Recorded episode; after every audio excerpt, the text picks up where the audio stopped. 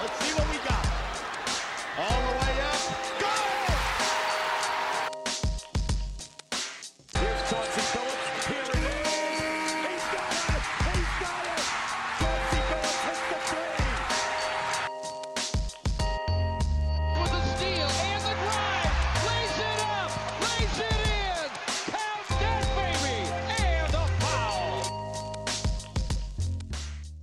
Bonjour à tous et bienvenue dans les Chroniques de Motor City, épisode 13. Les Chroniques de Motor City, c'est votre podcast dédié à la culture et à l'histoire des Détroit Pistons. Ensemble, nous voyageons à travers le temps pour découvrir ou redécouvrir les moments qui ont compté dans la vie de notre franchise préférée depuis sa création jusqu'à aujourd'hui. L'histoire du jour est sûrement ben, une des plus intéressantes que nous avons abordées depuis le début de ce podcast. Quand j'ai choisi le titre Chronique de Motor City, c'était vraiment parce que je voulais vous raconter des choses, des histoires, et celle-là, je crois qu'elle est simplement incroyable. L'épisode du jour, va parler basket, évidemment, bien sûr, mais pour une fois, ça va très vite se transformer en enquête criminelle, puisque le joueur dont on va parler aujourd'hui, eh bien, à ce jour-là, il est toujours porté disparu, présumé mort, assassiné lors d'un voyage en bateau. Ce joueur s'appelle Brian Williams, alias Bison Délé. Alors ne vous inquiétez pas, je vais assez vite vous raconter pourquoi ce mec-là a deux noms. Mais sachez déjà que ce n'est qu'une infime partie de toute la folie qui caractérise ce personnage. En fait, il y a quasiment, je crois, jamais eu d'autres joueurs, jamais eu d'autres basketteurs comme Bison Délé euh, depuis qu'on connaît la NBA. Brian Williams slash Bison Délé était un basketteur qui a dû faire face à la dépression, qui a eu une famille dysfonctionnelle, qui avait comme hobby euh, la lecture de la poésie et qui a passé toute sa vie à vouloir un énorme contrat pour finalement le jeter à la poubelle le jour où il l'a obtenu. Bison Délé, puisqu'il est dans les chroniques de Motor City, c'est parce qu'il a joué deux saisons pour les Pistons, de 97 à 99. Et ce sont les deux dernières de sa carrière, de sa courte carrière, pourtant celles où il avait obtenu largement les meilleures stats. Avant ce passage à Détroit, sa vie était un peu spéciale, mais après, elle est devenue complètement irréaliste. Tout ce podcast va retracer l'histoire de Bison Délé et va nous emmener jusqu'au mois de juillet 2002 où Bison Délé a complètement disparu du monde et depuis personne n'a plus jamais entendu parler de lui. Sachez déjà, avant de rentrer dans les détails, qu'il a probablement, cet ancien joueur des Pistons, vécu une vie plus remplie que 80% d'entre nous, et en tout cas une vie bien différente de tout le reste des sportifs. Vous allez voir, ça n'avait rien à voir. C'est ce mode de vie très spécial et sa fin tragique en 2002 à Tahiti qui ont fait de Bison Délé peut-être le joueur le plus atypique de toute l'histoire de la NBA.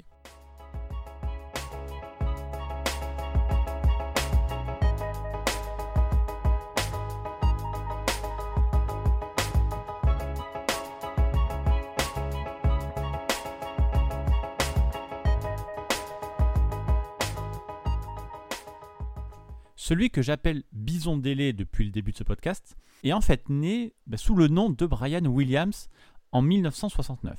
Brian Williams, en fait, il se retrouve assez vite euh, dans une vie de célébrité, la vie qu'il connaîtra après une fois en NBA, puisqu'il est le second fils d'Eugene Williams, chanteur dans le groupe de musique The Platters, que vous connaissez sûrement au moins pour le titre Only You. Only you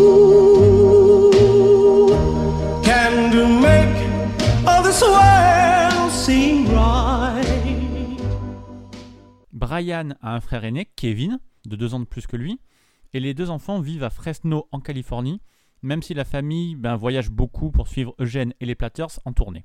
Mais bon, après quelques années seulement, les parents divorcent et ça commence déjà à se compliquer niveau vie familiale pour le petit Brian, qui va avoir ben, un beau-père nocif, son frère problématique, mais ça on y reviendra, et son père Eugène qui finit accro à la coque. Heureusement, Brian a un physique incroyable qui lui permet assez vite de devenir un athlète vedette au lycée de Santa Monica. Il touche un peu tous les sports, notamment l'athlétisme, mais il décide rapidement de faire carrière dans le basketball. Sa première année à l'université se passe à Maryland, où il effectue une très bonne saison avec 12 points et 6 rebonds par match. Mais c'est aussi là, à l'université, que la personnalité un peu étrange de Brian Williams commence à se montrer. Suite à des désaccords euh, un peu étranges avec le staff, il quitte Maryland pour aller à l'université d'Arizona. Le genre de truc qui ne se fait pas souvent. Ce qu'il fait qu'il sera redshirt, C'est-à-dire qu'il passera toute la saison 88-89 sans aucun match joué.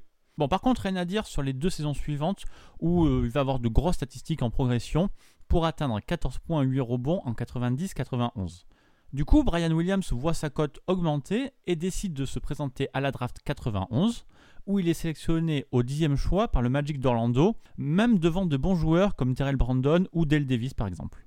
Et pour info, pour la petite histoire, Orlando a eu ce pic en terminant sa seconde saison de son histoire avec un bilan de 31 victoires pour 51 défaites, ce qui a fait d'eux les 9e à l'ouest. Oui, parce qu'après une première saison à l'est, la NBA avait fait une tentative ben, un peu étrange et pas très logique de mettre le Magic à l'ouest. Évidemment, ça n'a pas marché, et pour sa troisième saison, donc la saison d'après, le Magic a retrouvé la conférence Est. Voilà. Bon, sur sa saison rookie, Brian Williams réussit bah, une belle année avec 9,1 points et 5,7 rebonds par match en 19 minutes. Voilà, c'est correct. Par contre, la saison du Magic, elle, elle est complètement ratée avec seulement 21 victoires sur 82 rencontres. Et au mois de décembre, Orlando a même perdu 17 matchs d'affilée. La deuxième saison de Brian Williams à Orlando est déjà quand même plus compliquée. C'est notamment là qu'on lui diagnostique bah, une dépression clinique, ce qui est l'un des premiers cas de problème de santé mentale connus chez un joueur NBA bien des années plus tôt avant les problèmes qu'on a eu cet été par exemple. Selon Sport Illustrated, Brian Williams a même admis avoir fait au moins une tentative de suicide et sa mère a parlé plus tard d'une seconde tentative qui avait été masquée impliquant une surdose de médicaments. En plus de ça, cette saison, Orlando euh, a récupéré Shaquille O'Neal avec le first pick de la draft 92. Et ce qui fait qu'en plus de la dépression, Brian Williams ne joue que 21 matchs et voit son temps de jeu quasiment diminuer de moitié. Et donc, à l'été 93, il est échangé à Denver contre Anthony Cook, Todd Litchi et un second tour de draft. Brian Williams joue donc avec les Nuggets lors de la saison 93-94. Et cette équipe-là, ça vous dit peut-être quelque chose. C'est cette équipe très jeune qui va réussir un upset incroyable lors des playoffs 94 en battant les Sonics de Kemp et Payton, qui étaient le meilleur bilan de la NBA, alors que Denver n'était que le huitième à l'ouest avec Sean Kemp, Gary Payton et un énorme casting autour d'eux, euh, bah, les Sonics normalement n'auraient dû avoir aucun problème à battre les Nuggets, dont les stars sont Lafonso Ellis, Dikembe Mutombo et euh, comme role player justement Brian Williams. D'ailleurs, si on se rappelle un petit peu de ce tour-là, sur le début de la série, Seattle se balade et mène 2-0, en sachant que le premier tour à l'époque se joue encore en trois manches gagnantes. Sauf que par suffisance, les Sonics se laissent aller et Denver revient 2-1, 2-2 et gagne le droit bah, de jouer un match décisif à Seattle. Les Sonics avaient donc une dernière occasion de se rattraper, mais bon, la dynamique elle a changé de camp et c'est Denver qui arrache la qualification avec une victoire 98-94. Si vous vous en rappelez, peut-être les images de Dikembe Mutombo sur le parquet, allongé par terre, grand sourire avec le ballon du match dans les mains. Les Nuggets devenaient ce jour-là la première équipe de l'histoire de la NBA à battre un premier de conférence en étant huitième. Et dans cette série, le rôle de Brian Williams est très important en sortie de banc, puisqu'il joue quand même 24 minutes en moyenne pour 9,3 points et 7,4 rebonds, bah, ce qui est parfait pour faire souffler Dikembe Mutombo et Lafonso Ellis. La saison suivante, la saison 94-95 de Denver, est un peu moins mémorable. Les Nuggets sont toujours 8 mais cette fois-ci ils prennent un sweep 3-0 assez logique face aux Spurs. Brian Williams apporte toujours autant, mais à la fin de cette deuxième saison comme remplaçant aux Nuggets, il est tradé aux Clippers contre Elmore Spencer avec la promesse d'avoir déjà un peu plus de responsabilité. Et à cette époque-là, c'est vrai que les Clippers sont une très mauvaise équipe et vont manquer largement les playoffs, mais Brian Williams est désormais titulaire et fait de grosses stats avec 16 points, 8 rebonds par match en 32 minutes. Il est clairement installé en NBA. Bon, l'histoire avec LA ne va durer qu'une année. Il est agent libre après cette belle saison, bah, au moins sur le plan individuel, et il souhaite une énorme augmentation de salaire, ce qui calme tout de suite les équipes qui auraient pu être intéressées par lui. L'été passe et aucune offre jugée valable par Brian Williams n'est acceptée. Du coup, la saison 96-97 démarre carrément sans lui. À la manière bah, d'un Carmelo Anthony euh, cette année-là par exemple, Brian Williams ne trouve pas de roster NBA à l'ouverture de la saison. Et les mois passent et personne ne lui fait d'offre. Et c'est finalement à la toute fin de la saison qu'il va être sauvé, et pas par n'importe qui, par les Bulls de Jordan. Les Bulls sont champions de titre après une saison à 72 victoires, et ils sentent que sur la fin de la saison régulière 97, ils vont avoir besoin d'un peu d'aide. Brian Williams, avec son comportement, a refroidi quelques franchises. Donc il y a sa dépression, ça demande un gros salaire, etc. Mais Chicago, bon, ils arrivent bien à gérer Denise Rodman, donc c'est pas Brian Williams qui va leur faire peur. Les Bulls le font signer pour les 9 derniers matchs de la saison régulière, et Brian Williams est conservé pour les playoffs 97, où il a un rôle très précieux en sortie de banc, en jouant quasiment autant de minutes que le starter Luc Longley. Il finit les playoffs avec 6,1 points, 3,7 rebonds sur les 19 matchs, dont les 6 qu'il a joués contre le Jazz en finale. Et lorsque Steve Kerr bah, il achève la série lors du sixième match à Chicago et donne le titre aux Bulls, Brian Williams devient enfin champion NBA.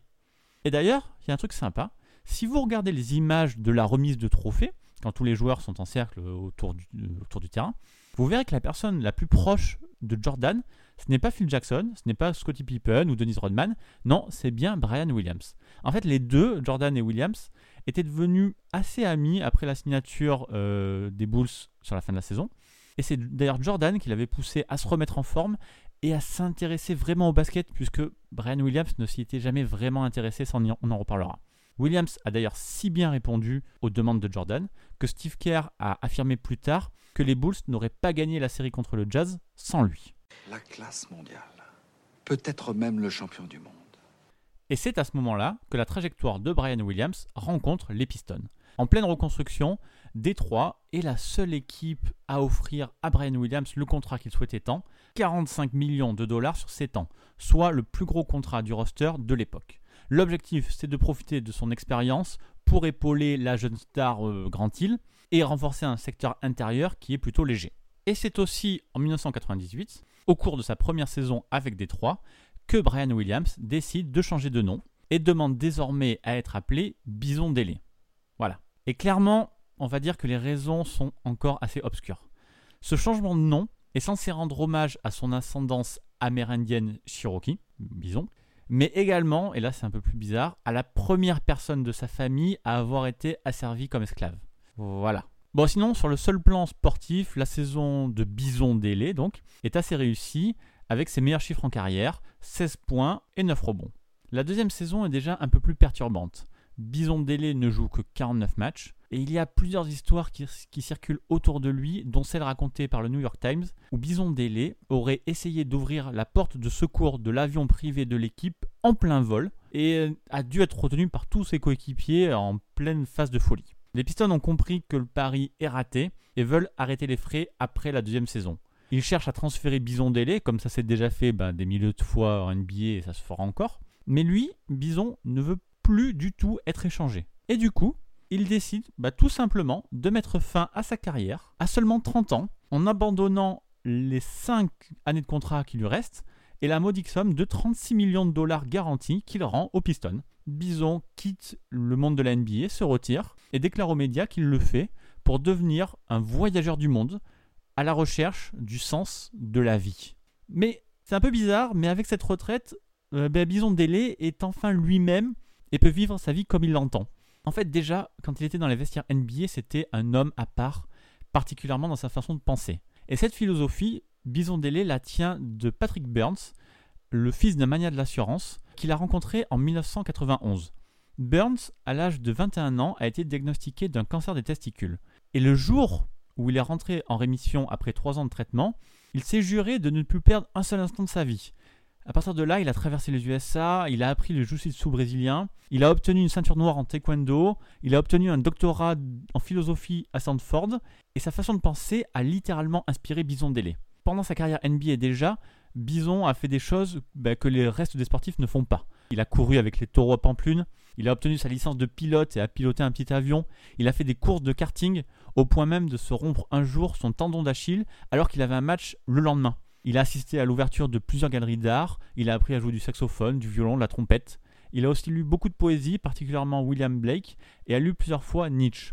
Sa phrase préférée, vous allez la comprendre, nous devrions considérer chaque jour au cours duquel nous n'avons pas dansé, au moins une fois, comme un jour perdu. Et pendant un moment, Bison Délé est même sorti avec Madonna. Donc voilà, à partir de 98, à partir de sa retraite, Bison Délé va vraiment parcourir le monde entier. D'après le récit de ses connaissances, puisque ça reste un peu opaque, Il a bossé dans une boutique de surf en Australie, où il vivait dans un vieux camion. Il a aussi beaucoup campé dans la brousse avec des groupes d'inconnus et s'est mis à prendre quand même de mauvaises habitudes comme fum- fumer régulièrement de la marijuana et fréquenter de très jeunes femmes. Et finalement, en 2000, Bison Délé réalise son rêve en apprenant à naviguer. Il achète un catamaran euh, de 22 mètres pour 650 000 dollars quand même, qu'il baptise sous le nom de Hakuna Matata. Phrase que nous on connaît bah, depuis le dessin animé Le Roi Lion, mais qui provient en fait d'une vraie langue bantoue tanzanienne. Et si je veux la résumer vulgairement, ça veut dire il n'y a pas de souci. Avec l'achat de ce bateau, Bison Délé décide de vivre sa vie pleinement et recontacte une ex-copine, Serena Carlan, ancienne assistante personnelle de Prince, oui, avec qui il avait eu une courte relation en 1997. Elle le rejoint sur son bateau en 2002 en Nouvelle-Zélande pour vivre définitivement avec lui. Et quelques mois plus tard, le couple voit le frère de Bison Délé débarquer à l'improviste pour passer du temps avec eux. Alors je vous avais dit que j'allais faire un mot sur son frère puisqu'il est aussi très spécial. Né sous le nom de Kevin Williams, il a également changé de nom, ça doit être un truc de famille, en cours de route pour se faire appeler Miles d'abord. Miles, il a quasiment le même physique que Bison Délé, mais de l'asthme l'a empêché d'être sportif, ce qui lui a causé ben, pas mal de frustration. Il est d'ailleurs décrit comme socialement maladroit et très sensible. Il était très brillant comme enfant, mais c'est devenu plus compliqué une fois adulte, puisqu'il a passé ben, d'école en école sans jamais obtenir de diplôme. Miles d'abord a fait à peu près n'importe quoi de sa vie, comme par exemple prendre des stéroïdes pour soigner son asthme, ce qui l'a conduit plusieurs fois aux urgences. Et c'était évidemment Bison Délé qui payait les factures médicales de Kevin Miles d'abord, et on peut dire qu'il était souvent dans de mauvais plans, sujet à de grosses colères et aussi alcoolique. Ouais, voilà. Bref, tout ça nous mène au 6 juillet 2002. Le bateau Hakuna Matata part de Papeete à Tahiti pour rejoindre l'île de Raiatea et Hawaï. À son bord se trouvent Bison Délé, Serena Carlan, donc sa copine, son frère Miles Zabor et Bertrand Saldo, qui est le capitaine du bateau et qui est français. Le 6 et le 7 juillet, donc les deux jours suivants, trois appels téléphoniques en provenance du bateau sont enregistrés. Mais à partir du 8 juillet, toutes les communications avec le bateau cessent. Ce qu'il s'est réellement passé ne sera donc jamais connu, et c'est bien là que débute le mystère de la disparition de Bison Délé. Ce qu'on sait avec certitude, c'est que le même jour, le 8 juillet, le frère Miles d'abord a été vu tout seul dans le port de Moorea, à quelques kilomètres à peine de Papeete, et qu'il a passé une semaine avec sa petite amie Erika Wizet. Au cours de cette semaine, d'abord a expliqué à sa copine que Bison et Serena se trouvaient sur une autre île et que le capitaine Saldo était lui aussi à Moorea mais avec d'autres amis. Ils se sont séparés le 15 juillet quand Erika a quitté Moorea. Le 16 juillet, le jour d'après, des témoins rapportent avoir vu un homme ressemblant plus ou moins à la description de Miles d'abord conduire un catamaran de 22 mètres dans la marina de Finton Bay à Taravao, le long de la côte sud-est de Tahiti. Ce bateau porte le nom d'Aria Bella, mais visiblement plusieurs modifications avaient été apportées à l'extérieur du bateau, et la plus évidente était bien sûr le changement du nom original du bateau, remplacé par le nouveau nom Aria Bella. Les modifications étaient très mal faites, à la va-vite, puisque les lettres originales, si elles avaient été physiquement enlevées du côté du bateau, il y avait la trace qui était restée, et qui confirmait ce que vous pensez déjà, évidemment, l'ancien nom de l'Aria Bella était bien Hakuna Matata. Il va se passer deux mois où plus personne n'entend parler ni de Bison Délé, ni de Serena Carlan, ni de Bertrand Saldo. Mais on s'inquiète pas trop à cause du style de vie un peu nomade, un peu décalé de Bison Délé, et ça même lorsque Miles d'abord rentre tout seul aux États-Unis le 20 juillet. C'est l'histoire d'un homme qui tombe d'un immeuble de 50 étages. Le mec, au fur et à mesure de sa chute, il se répète sans cesse pour se rassurer. Jusqu'ici, tout va bien. Jusqu'ici, tout va bien. Jusqu'ici, tout va bien. Mais l'important, c'est pas la chute. C'est l'atterrissage. Et puis l'affaire, puisqu'on est vraiment dans une vraie affaire, rebondit le 5 septembre 2002. Ce jour-là, un homme qui dit être Brian Williams entre dans la Certified Mint, une boutique de vente de pièces de monnaie à Phoenix. Cet homme a en sa possession le passeport et les cartes de crédit au nom de Brian Williams, bah, l'ancien joueur NBA connu ensuite sous le nom Bison Délé. Un mois plus tôt, ce même homme avait contacté la boutique pour acheter 500 000 dollars de pièces d'or. Alors au téléphone, il ne s'était entendu avec le magasin que pour une vente à 152 000 dollars, mais quand même. Et donc le prétendu Brian Williams envoie un chèque de ce montant à la boutique, ben, sauf qu'il y a un problème. La banque de Bison Délé trouve que le chèque a quelque chose de bizarre et contacte son conseiller financier Kevin Porter pour lui expliquer le problème et avoir des explications. L'adresse sur le chèque a été changée et renvoie vers une adresse à Miami. Et il y a aussi un numéro de téléphone différent que Kevin Porter ne connaît pas. Donc pour résoudre le problème, pour le comprendre, le conseiller appelle ce numéro et tombe sur un message vocal. Sur ce message, la voix s'identifie comme étant Bi. Mais Porter, lui, sait très bien que ce n'est pas la voix de Bison Délé. Le banquier bloque le chèque, contacte la boutique et la police de Phoenix, et un piège est mis en place pour ce 5 septembre, quand l'usurpateur, qui se fait passer pour Bison Délé, arrive à la Certified Mint pour finaliser la transaction. Donc l'homme qui arrive à la boutique en prétendant être Brian Williams, celui qui a envoyé un chèque de 152 000 dollars du compte bancaire de Brian Williams, qui possède son passeport, ses cartes de crédit pour justifier son identité, n'est évidemment pas Brian Williams, mais son frère, Miles Dabor. C'est aussi sa voix que Kevin Porter avait entendue sur le répondeur. Donc immédiatement après son entrée dans la boutique, la police de Phoenix arrête Miles Dabor. À ce moment-là, ça fait quand même deux mois que Bison Délé avait disparu. Mais Miles d'abord, lui, il sait qu'il n'y a pas eu officiellement de disparition, que son frère a un comportement un peu étrange et que ça fait des mois qu'il est parti en Australie. Donc il va se servir de toute cette confusion et raconte à la police que c'est bien le vrai Bison Délé qui a organisé cette transaction.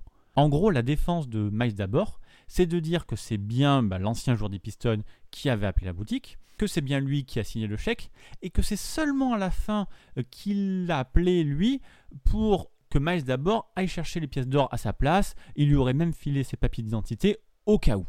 Évidemment, l'histoire ne tient pas debout, mais comme la police ne peut pas contacter Bison Délé pour qu'il réfute cette histoire, qu'il n'y a pas de vrai crime, ben en fait, elle n'a pas d'autre choix que de libérer Miles d'abord. Maintenant, l'enquête est lancée, et quelques jours après seulement, le monde entier apprend la disparition de Bison Délé, celle de sa petite amie Serena Carlan et celle du capitaine du bateau, Bertrand Saldo. Il y a aussi l'histoire de Mike Zabor qui pilote seul un bateau dont le nom Ariabella cache à peine l'ancien nom Akuna Matata qui remonte jusqu'à la police. Donc, la police et le FBI lancent une énorme chasse à l'homme pour retrouver Miles Dabor. Le frère de Bison Délé, évidemment, a fui l'Arizona et va retrouver sa petite amie Erika Wiz à Palo Alto. Il y va pour lui raconter sa vision des faits et lui expliquer pourquoi il est le seul à avoir fait reparler de lui. Il lui explique qu'une bagarre a éclaté sur le bateau entre lui et Bison Délé. Serena Carlan est venue pour tenter de séparer les deux frères, et dans l'agitation, Bison Délé l'a poussée accidentellement sur le pont, sauf qu'elle est mal retombée, elle s'est cognée la tête et elle est morte sur le coup. À partir de là, c'est la panique sur le bateau. Le capitaine bah, Bertrand Saldo veut rentrer au port pour signaler la mort de Carlan aux autorités, et c'est à ce moment-là que Bison Délé l'a tué en le frappant avec une clé à molette. Il ne reste donc plus que les deux frères sur le bateau. Craignant d'être lui aussi tué, Miles d'abord a pris le pistolet de Bison Délé et a tiré sur son frère, bien sûr le tuant en légitime défense. Voilà sa version. Si on résume, selon sa version, Serena a été tuée par accident par Bison Délé, Saldo a été lui sauvagement tué par Bison Délé, et Délé lui-même a été tué par Miles d'abord, son frère, mais en légitime défense. Ce qui expliquerait donc qu'il ne reste plus que Miles d'abord sur le bateau, et que celui-ci, en état de choc et au lieu de se rendre, il s'est débarrassé des cadavres. Il les a lestés avec des poids d'altère qu'il a trouvés sur le bateau et les a jetés à la mer en espérant que les requins les mangent. Et puis, bah, il est rentré. Une fois son histoire racontée à sa petite amie, Miles d'abord quitte définitivement les USA et s'enfuit au Mexique. Il disparaît totalement et la dernière trace qu'il reste de lui est un appel téléphonique à sa mère où il lui explique n'avoir rien fait Évidemment que personne n'allait le croire, et il a fini cet appel en menaçant de se tuer.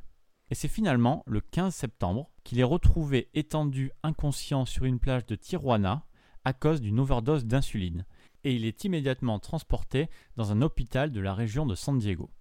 Pendant deux semaines, les médecins essayent de soigner Miles d'abord, qui est plongé dans le coma.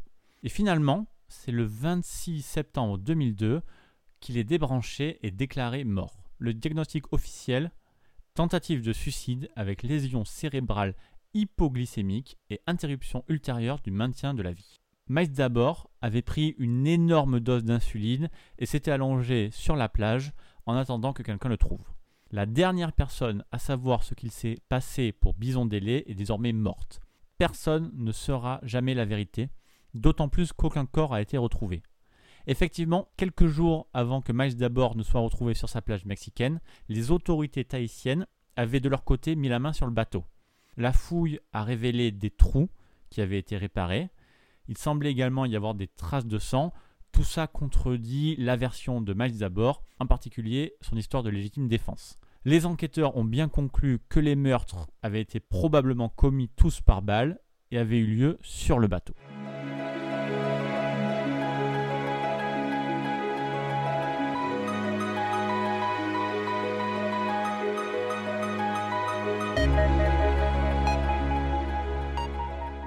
Encore aujourd'hui, la disparition de Brian Williams Bison reste une affaire non résolue. Un article de Sport Illustrated, qui date de 2013, donnait la parole à un responsable du FBI. Lui, dans ses conclusions, il pensait que Miles d'abord voulait simplement usurper l'identité de son frère, mais en analysant la potentielle scène de crime, il manque de toute façon des preuves, notamment des traces de sang qui pourraient expliquer toute l'histoire. Miles d'abord aurait peut-être pu simplement menacer les trois autres avec une arme bah, pour les forcer à se jeter à l'eau, histoire de se faire simplement bouffer par les requins. En octobre 2002, au cours d'un service commémoratif organisé pour les deux frères à Los Angeles, un ami, Lewis Merrick, a déclaré au New York Times que les deux hommes étaient aussi différents que les deux faces d'une pièce. Et c'est peut-être la meilleure façon de les décrire. En tout cas, à leur mort, Bison Dele n'avait que 33 ans et Miles d'abord n'avait que 35 ans. La NBA n'a jamais oublié Bison Dele. À la fois joueur atypique, personnalité contraire, potentiel gâché, mais malgré tout champion NBA, Bison restera toujours parmi ces joueurs dont on se souvient. En 2014, pour les 20 ans de l'upset contre les Sonics de 94, les Nuggets ont honoré les joueurs de cette époque à la mi-temps d'un match. Et en bon capitaine, Dikembe Mutombo a eu un mot pour le regretter Bison Délé. Brian Williams était un grand coéquipier et un membre de notre famille. Il nous manque, son âme et son esprit resteront avec nous. Voilà, notre chronique touche à sa fin. Merci d'avoir écouté jusqu'au bout, merci d'avoir partagé un moment avec moi pour parler de Bison Délé. Vous pourrez retrouver tous les autres épisodes des chroniques de Motor City sur les plateformes Apple Podcast, Google Podcast, Spotify et Deezer, ainsi que sur les agrégateurs de podcasts comme Podcast Addict sur Android. Et les premiers épisodes sont aussi à retrouver sur YouTube. Merci à tous ceux qui ont pris le temps de mettre une note ou un commentaire sur Apple Podcast. Et merci à tous ceux qui en ont parlé autour d'eux sur les réseaux. Merci beaucoup. En attendant le prochain numéro, je vous invite à me retrouver sur Twitter, at pistonfr, et sur le site pistonfr.com. Merci encore pour votre soutien et à très bientôt pour une prochaine chronique.